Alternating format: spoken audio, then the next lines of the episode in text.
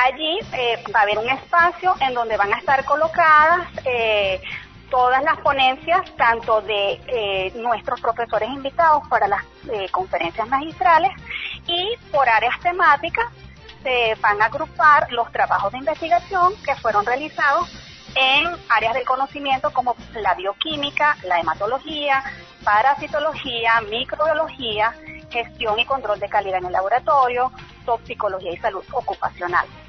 Entonces, eh, eh, aquellas personas interesadas, sean estudiantes o profesionales, pueden ingresar a la página web y allí van a tener acceso a los resúmenes de los trabajos de grado de nuestros estudiantes y a su, vez también a unos enlaces a la plataforma YouTube en donde estarán eh, las conferencias de nuestros estudiantes presentando su producción intelectual.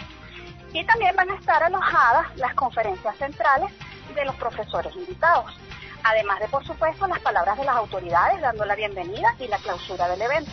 En estos tiempos, profesora, bueno, ya tenemos más de dos años de pandemia y, bueno, eh, el, el, trabajo de los bioanalistas eh, en estos últimos dos años ha sido realmente arduo.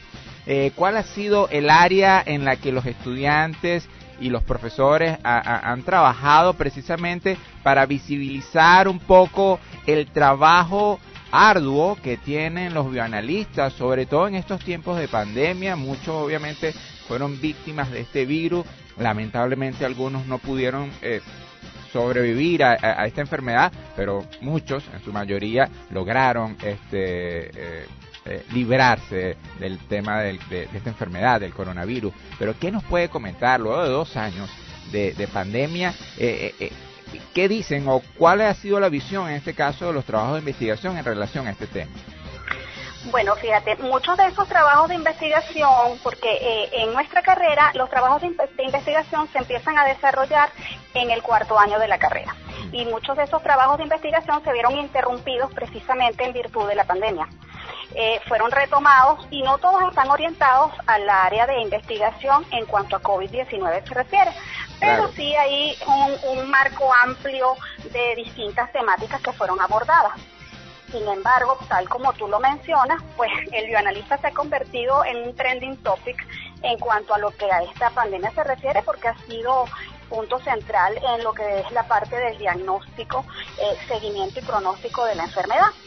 Y en función de eso, para nosotros cerrar la semana de, bioanalista, el día 29 de abril vamos a desarrollar un simposio. Ese sí va a ser presencial y se va a desarrollar en el pabellón 3 de la Escuela de Bioanálisis en el Salón Minotinto. Ese también es eh, abierto al público, la entrada es libre. Eh, y allí sí vamos a tratar temas relacionados específicamente con la COVID-19. Allí se va a hablar de metodologías para el diagnóstico, para el seguimiento, para el pronóstico e inclusive sobre poblaciones vulnerables. Entonces, esa, eh, ese simposio sí va a ser presencial. Bueno, profesora, muchísimas gracias por su tiempo. Gracias a ti, encantada. Bien, escuchan a la profesora Doris Nóbrega, ella es directora de la Escuela de Bioanálisis sede Carabobo, invitándonos a todos a las trigésimas jornadas de investigación de la Escuela de Bioanálisis Carabobo. Esto se va a realizar en el marco del Día del Bioanalista, que es el próximo lunes 25 de abril, y también en el marco de los 50 años de la escuela, de la Facultad de Ciencia de la Salud, que entiendo va a ser en junio. ¿Es en junio, profe, no, la celebración? Sí, en junio, en junio. Ya próximamente te enterarás de, de todas las actividades que se van a desarrollar mm, a propósito del 50 aniversario de la facultad. Así es, estaremos muy atentos. Bueno, con esto cerramos la entrevista. Les habló Nicolás Brizuela.